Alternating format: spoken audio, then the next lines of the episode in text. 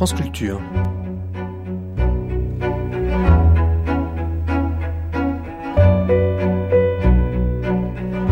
La nuit, une mémoire radiophonique.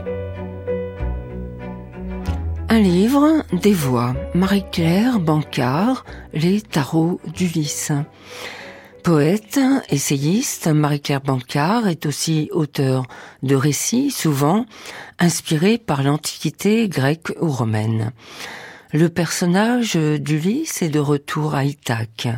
C'est la déception d'Ulysse et bientôt l'ennui.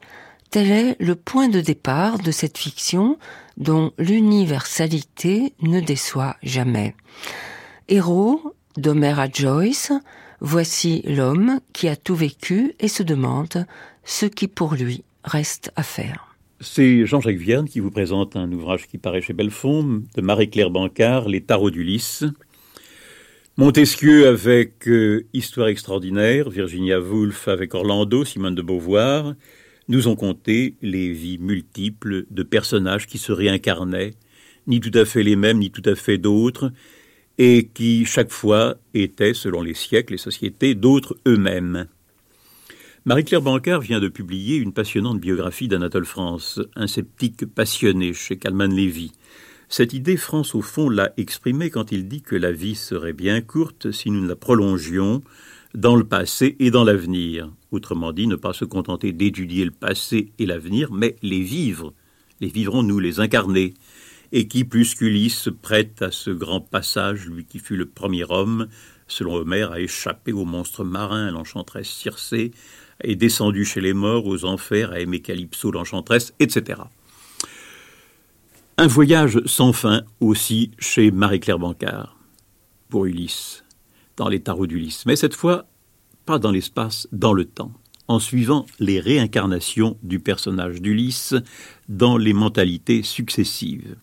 Certaines époques, et c'est ce que note bien Marie-Claire Bancard, ont laissé Ulysse végéter à Ithaque, dans le silence et le calme absolu dont rêve du bel et heureux qui comme Ulysse.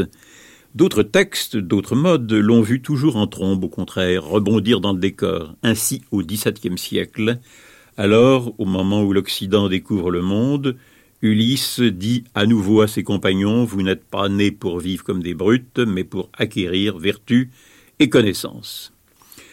Et puis voici un adolescent à Fécamp, où un certain Jacques Dora lui fait lire l'Odyssée, Robinson Crusoe et Fenimore Cooper. Et surtout, Dora l'initie à passer la frontière du sang, c'est-à-dire à mourir, et il lui dit La mort est une défaite de l'être déguisé sous des apparences de maladie, ce qui est un peu la définition de Claude Bernard. Alors suivons le nouvel Ulysse de Marie-Claire Bancard.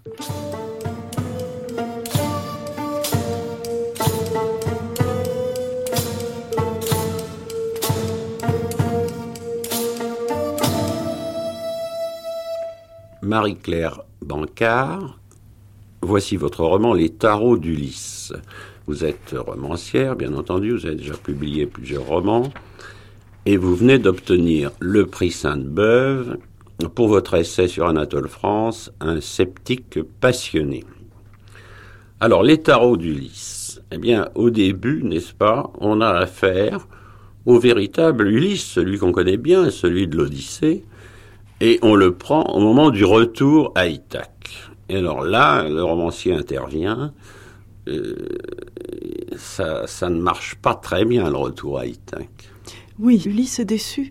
Il est déçu aussi en retrouvant son île d'Ithaque, qu'il euh, trouve très petite par rapport à toutes les aventures qu'il a courues, aux magnifiques palais qu'il a rencontrés, si bien que, dès le lendemain, Ulysse commence à s'ennuyer à Ithaque, à se demander pourquoi il est venu. Ici parle Ulysse, fils de Laerte.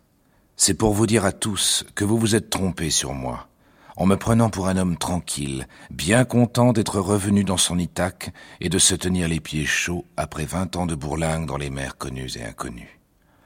Fin qui vous agrée trop. Cela vous convient de croire, vous dis-je, que toutes mes inquiétudes, que tous mes tours de force visait à rejoindre Ithaque et à m'y réinstaller. J'aboutissais en somme à force de misère à l'état auquel vous êtes parvenu sans peine aucune. Entre ma femme, mon fils et mon vieux père, Je vous justifie complètement. Dans votre trois pièces cuisine, vous êtes des héros. Des Ulysses plus rusés que le vrai, puisque vous avez tout de suite compris, vous, le sens de la vie. Et de vous répéter la fin de mes pérégrinations, la chambrière nous éclairant, Pénélope et moi, pour nous conduire au lit. J'ai tué tous les prétendants, j'ai puni les serviteurs infidèles, la maison a été nettoyée de tout ce sang, Eumée m'a rendu ses comptes, Laerte et Télémaque dorment heureux, Pénélope et moi, nous nous apprêtons à en faire autant après avoir retrouvé les anciens gestes d'amour. Ils furent heureux, et si, à cause de l'âge de Pénélope, ils ne purent avoir beaucoup d'enfants, c'est tant mieux. Une petite sœur pour Télémaque, peut-être. Deux enfants suffisent bien. Mais essayez donc de m'imaginer le lendemain de ce qui est pour vous le point final de mes aventures. Je m'éveille au petit jour, Près de moi, Pénélope dort encore. Je la regarde. Elle a 38 ans. 38 ans de femme du Midi à une époque, ne l'oubliez pas, où l'on est à 60 un vieillard très chenu. Les nuits blanches passées à défaire l'étoffe qu'elle tissait le jour ne l'ont pas arrangée. Elle a des rides. Son teint est blafard, ses paupières fripées, et sa bouche au repos garde un pli amer et autoritaire. Elle a beaucoup grossi en vingt ans, recluse dans cette chambre du premier étage où elle mangeait des gâteaux au miel pour se désennuyer du tissage. Je vous prie de croire que la déesse Calypso ou la magicienne Circé m'offraient le matin un tout autre spectacle. Certes, Pénélope était la veille encore en but à de nombreux prétendants, mais vous ne pensez pas qu'ils en voulaient à sa personne. Non. C'était mon manoir, mon trésor, mes cochons et mes bœufs que chacun guignait. Ma femme est une vieille femme. Tandis que mes quarante ans, épanouis dans les travaux athlétiques et le lit des séduisantes, pouvaient me mettre en compétition avantageuse avec les jeunes gens. Pourtant, je songeais à la solitude passée de Pénélope, à sa fidélité, puis elle était la mère de mon fils. J'étais attendri, prêt à lui pardonner sa laideur. Je me lève sans l'éveiller, afin de retrouver ma maison et mes serviteurs. L'exiguïté de mon manoir me surprend. Je le visite en quelques enjambées. Arrivé au portail de la cour, il est vrai, l'enchantement de la mer m'attend. On ne peut imaginer plus belle situation sur les pentes de vignes et de myrtes, très haut, guettant le port et les golfes. Mais la mer a cessé d'être pour moi une agréable vue, ou la promesse de quelque cabotage pour enlever des troupeaux ou faire visite à un voisin. Elle me parle d'aventures terminées. Je me détourne en soupirant. C'est pour être embrassé par Télémaque, mon fils. Vingt et un ans. Vingt ans durant, j'ai pensé à lui avec inquiétude. Les larmes me sont souvent venues aux yeux quand je me demandais s'il vivait seulement, et s'il n'avait pas été emmené comme esclave par des pirates soudoyés par mes rivaux. Je suis heureux, mais je m'aperçois aujourd'hui que je ne sais de quoi parler avec cet étranger sorti de moi. La bataille commune nous donnait une contenance. Il fallait distribuer les positions et les armes, hurler que le petit brin au fond se disposait à la défense avec un escabeau. Maintenant, je me dis que c'était là sa première escarmouche, alors qu'à ses yeux, je suis évidemment un ancien combattant, couvert de gloire, certes, mais susceptible de rabâcher des épisodes de la guerre de Troie, dont Ménélas et mes anciens compagnons, revenus depuis dix ans, l'ont bien assez entretenu. Il est aussi peu à l'aise que moi. Pénélope voyait avec satisfaction s'accroître notre bien. Nous avions regagné, et au-delà, les pertes que lui avait fait subir la gloutonnerie des prétendants. Elle changeait de robe trois fois par semaine, variant les couleurs et les tissus, lin ou laine. Elle inventait des coiffures, remontant ses boucles sur le haut de la tête ou édifiant des chignons dans lesquels entraient des postiches. Hélas, le dirais-je, ainsi parée, elle faisait davantage paraître qu'elle avait perdu sa fraîcheur. Le décolleté dégageait un cou traversé de rides. Les manches ballons ne convenaient pas à des bras rebondis sans fermeté. Les couleurs vives durcissaient ses traits, à quoi ne réussissait pas non plus le blond vif de ses cheveux, qu'elle entretenait par artifice. Je n'aimais pas la voir affairée à me plaire, frapper ses caméristes qui ne la paraient pas à son idée. C'étaient des pleurs, des plaintes que calmait l'intendante. Si longtemps Pénélope m'avait attendu, disait-elle, qu'il était bien normal de la voir un peu nerveuse dans son anxiété à rattraper son bon temps perdu. Elle n'aurait pas osé m'adresser ces paroles, mais elle s'arrangeait pour les faire sonner haut devant moi, cette vieille pour laquelle je ressentais du respect. Elle avait l'âge de ma mère et m'avait vu naître. Ma foi, je me les répétais, et leur trouvant de la justesse, je souriais à Pénélope et lui rendais mes devoirs. Devoir est le mot. Pénélope n'avait jamais eu grande ardeur à l'amour ni grande invention. À vrai dire, de cela il n'était même pas question pour une épouse bien élevée, ni pour une concubine, à si l'on met à part peut-être une ou deux esclaves venus de Thèbes et fatigués d'avoir passé de main en main jusqu'à notre pauvre île. Moi, à la fréquentation des déesses, j'avais pris d'autres goûts. Je les réfrénais, je gardais pour moi ces regrets. Ah, misère. De ces soirées date l'empoisonnement de ma vie au manoir. Scène de pleurs, évocation de la belle vie que je menais chez Calypso et Circé, tandis que se morfondait mon épouse. Long silence au repas, allusions incessantes. On connaît de plus riches intérieurs, on a vécu trop d'aventures pour se plaire au train-train d'Ithaque, on considère toute toilette comme bien province, depuis qu'on a couché dans le lit des déesses. Ah, le discours du on. J'aurais bien plutôt voulu être ce personne dont j'avais abusé Polyphème. N'être plus rien. Être inconnu. Un anonyme parmi les derniers des serviteurs. Tant s'en fallait. Tous à demandaient à Démodocos de renouveler son récit. Il allait chez l'un ou l'autre des seigneurs de l'Assemblée. Débordé, il avait même appris mes aventures à Phémios, qui les disait sous d'autres toits, ou en répétait des fragments pour nos servantes. Les chevriers que je rencontrais dans la montagne en chantaient des passages.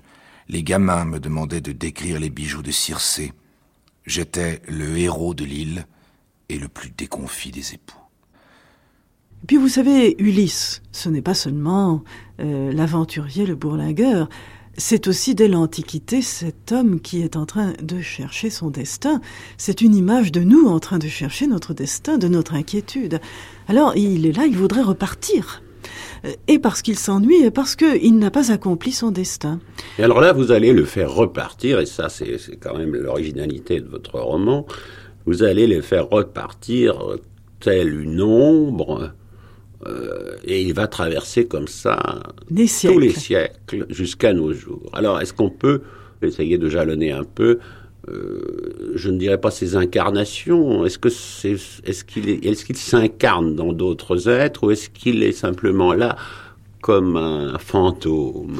Eh bien, vous savez, il essaie de s'incarner et au départ, il euh, ne réussit pas. Il est là à l'état d'ombre à Ithaque et il voudrait bien redevenir un homme en train de courir des aventures. Seulement pour cela, il faut que un de nous, un homme, pense à lui autrement précisément qu'à quelqu'un qui est reparti pour Ithac et, pour toujours.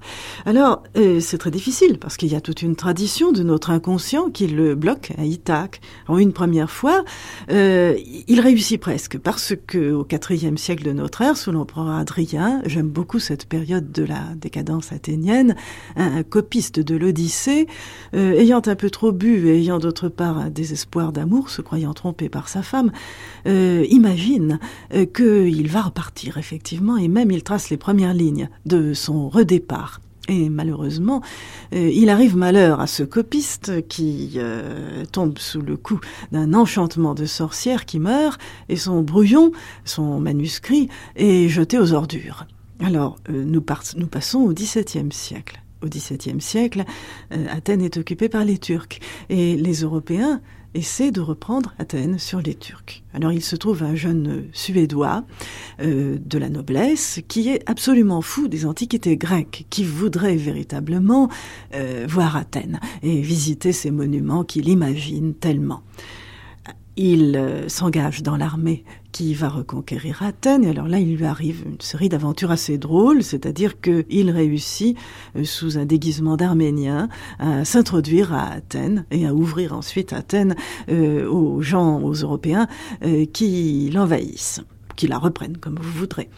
Euh, toujours est-il que, entre-temps, il a retrouvé ce manuscrit qui avait été jeté aux ordures. Seulement voilà, euh, c'est un manuscrit euh, sur parchemin, bien entendu, et le parchemin est si irrémédiablement collé qu'on n'arrive pas à le décoller et à lire le début de la nouvelle histoire d'Ulysse. Alors, on le met dans la bibliothèque de la ville suédoise. Et puis, voilà, le pauvre Ulysse, toujours une ombre. Je ne le nie pas. Il y a du vrai dans le fait que mes aventures sont racontées avec une certaine délicatesse. On ne mentionne pas toutes les rapines qu'en dix ans mes compagnons et moi, de territoire en territoire, nous avons accomplis. Les enlèvements et viols de filles, par exemple. On ne dit pas que dans notre barque nous étions sales, dévorés par les puces et les morpions. On passe sous silence l'odeur des déchets, de sueur et d'excréments qui nous suffoquaient sous le soleil et plus encore par temps d'orage. Mais plutôt que de s'extasier sur la décence ou la subtilité de mon ton et de ma conduite, on pourrait, morbleu, vertuchou, se rendre compte qu'ils ont quelque chose de sacré, qu'ils vont ailleurs. Pas du tout. On m'enseigne au grimaud d'école exactement comme sous Platon et Adrien. Protestants, catholiques, maîtres des collèges où s'entassent des écoliers crasseux, précepteurs de haute volée, tous s'accordent. Quelquefois, un petit garçon à grande collerette ou à fraise, ou tout vêtu de noir, un boursier, musarde sur son livre, les premières chaleurs entrent par la fenêtre. On entend un rouge-gorge là-bas dans les fossés du château transformés en jardin. Ou bien le cri du vendeur de beignets rencontre dans la rue celui des bouquetières. Le sang coule lentement, tièdement dans le corps, comme un lait.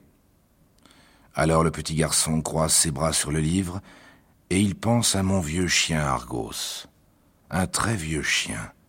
Il n'en connaît pas qui soit parvenu à plus de vingt ans. Mais s'il avait survécu, c'est qu'il m'attendait, sur le tas de fumier devant le portail. Le texte le dit. C'est là qu'Argos s'était couché couvert de poux. On le négligeait. Il ne même pas la force de se lever à l'approche du maître. Mais alors? Mais alors la fidélité de Pénélope? Est-ce qu'elle n'aurait pas dû choyer cette bête que j'aimais tant, qui me suivait partout? J'avais caressé son poil, j'avais ri avec lui, et quand je le regardais dans les yeux, il ne détournait pas son regard. Peut-être qu'il avait trop longtemps gémi en cherchant la trace du maître disparu. Peut-être qu'il avait importuné les femmes en voulant à tout prix monter sur le grand lit d'Olivier et se coucher à mon ancienne place. Le petit garçon pense à son propre chien qui s'appelle Miro ou Artamène.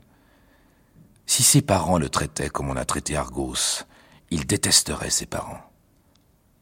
Pénélope, c'est sûr, ne m'aimait pas véritablement. C'était une femme sèche et ordonnée. Elle ne voulait pas trouver des poils de chien sur les coussins de la maison. Elle devait sentir que le regret du jeune Argos était de nature plus personnelle et plus forte que le sien.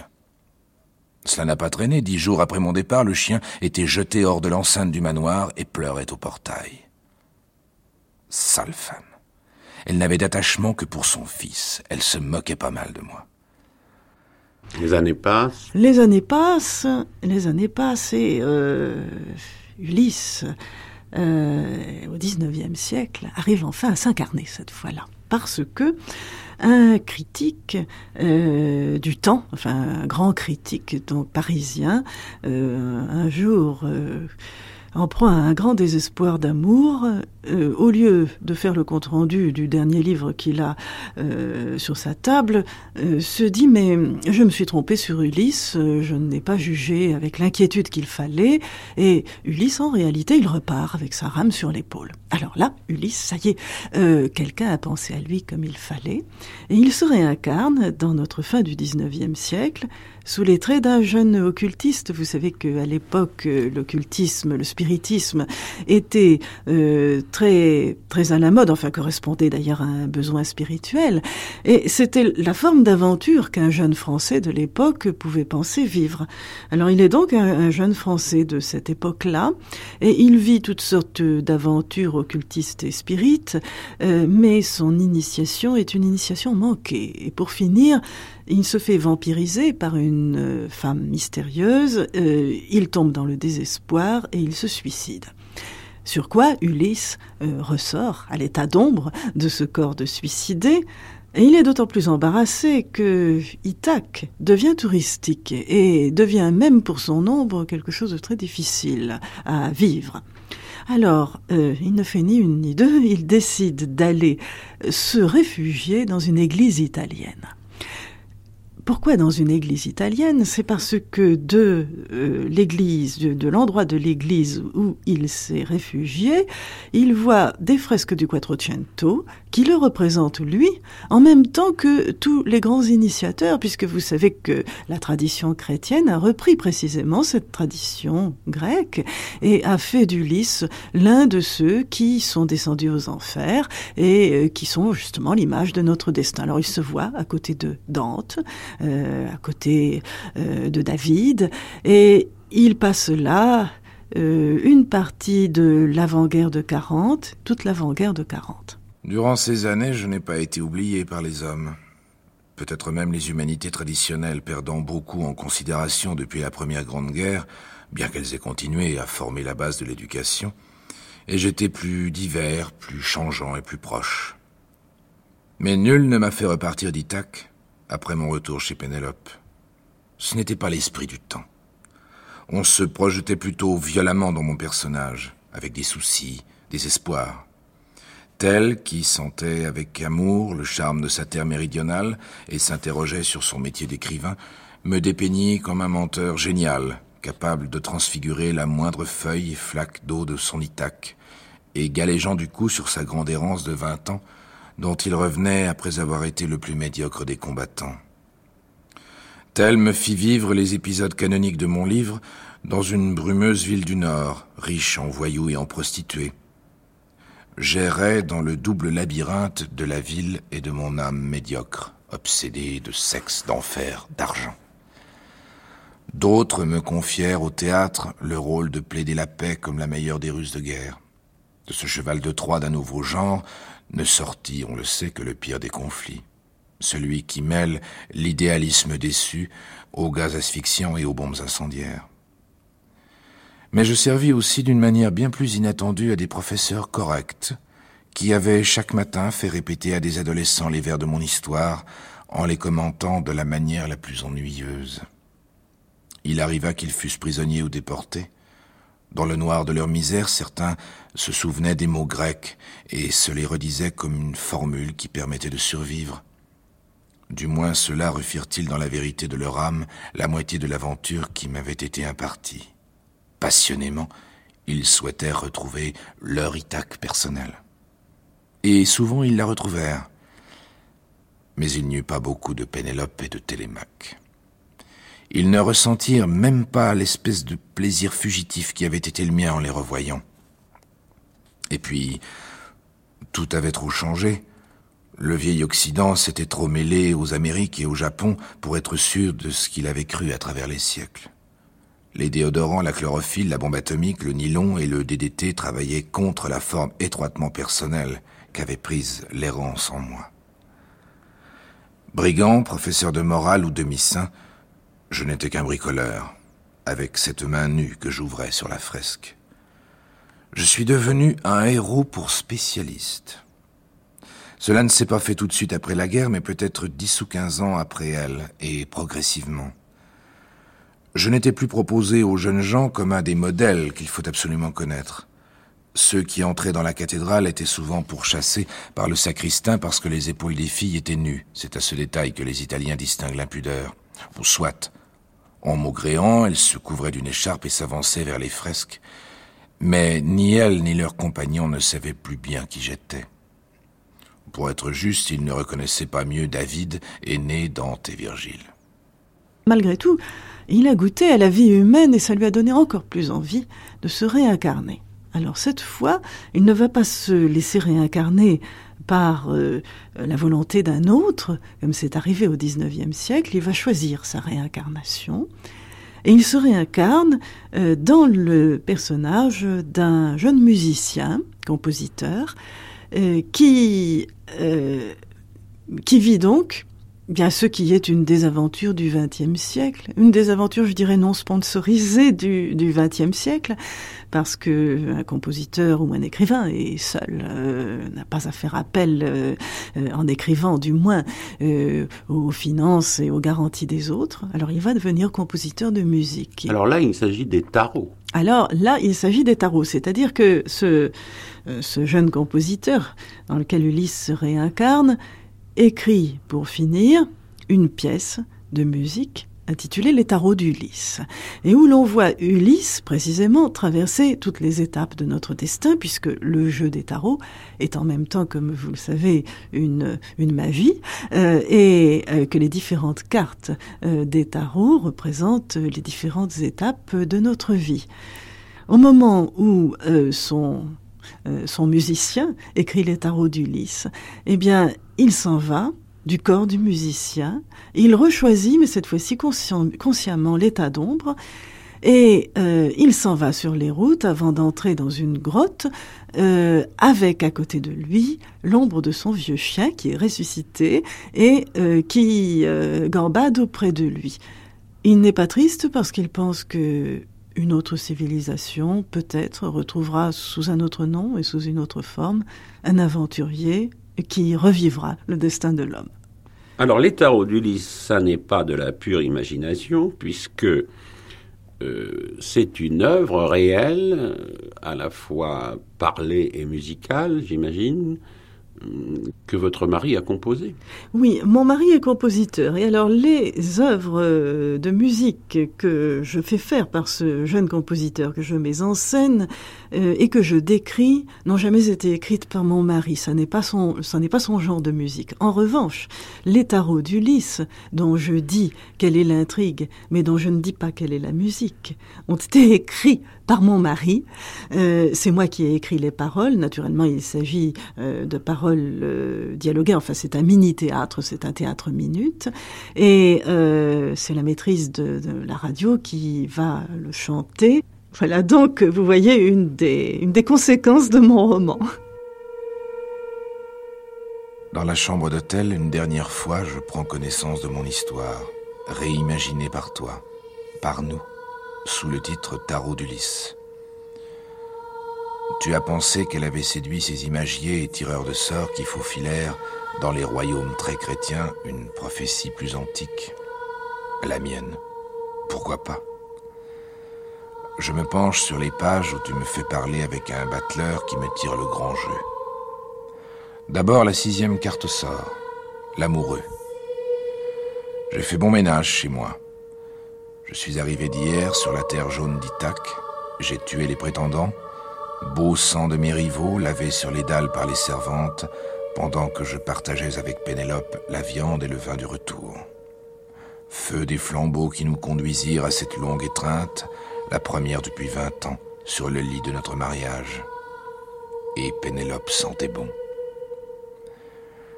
Mais voici que bouge la carte à mesure que le soleil se lève dans notre chambre.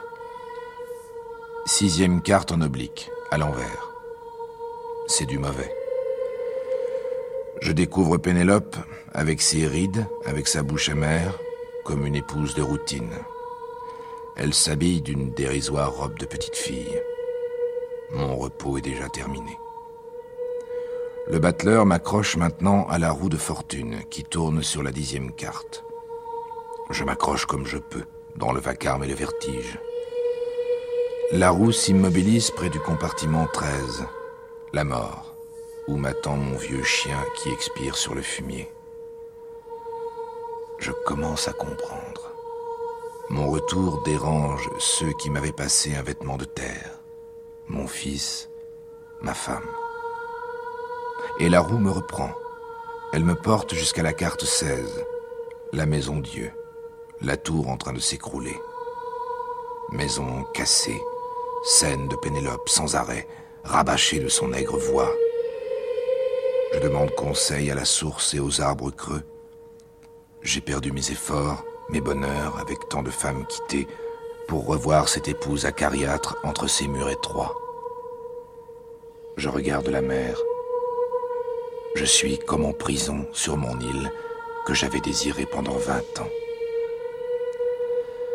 Alors le battleur me tire la dernière carte, celle qui n'a pas de numéro dans le jeu.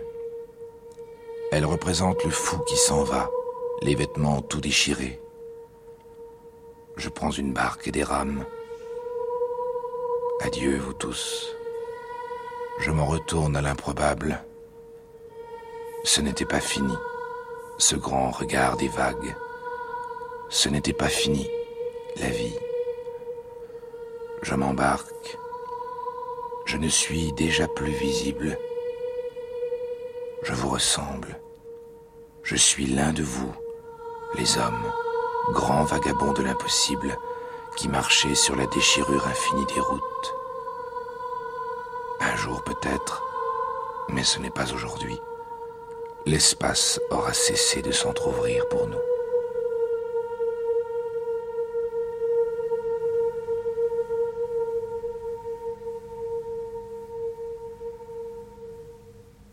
Cette émission a été diffusée pour la première fois le 28 décembre 1984.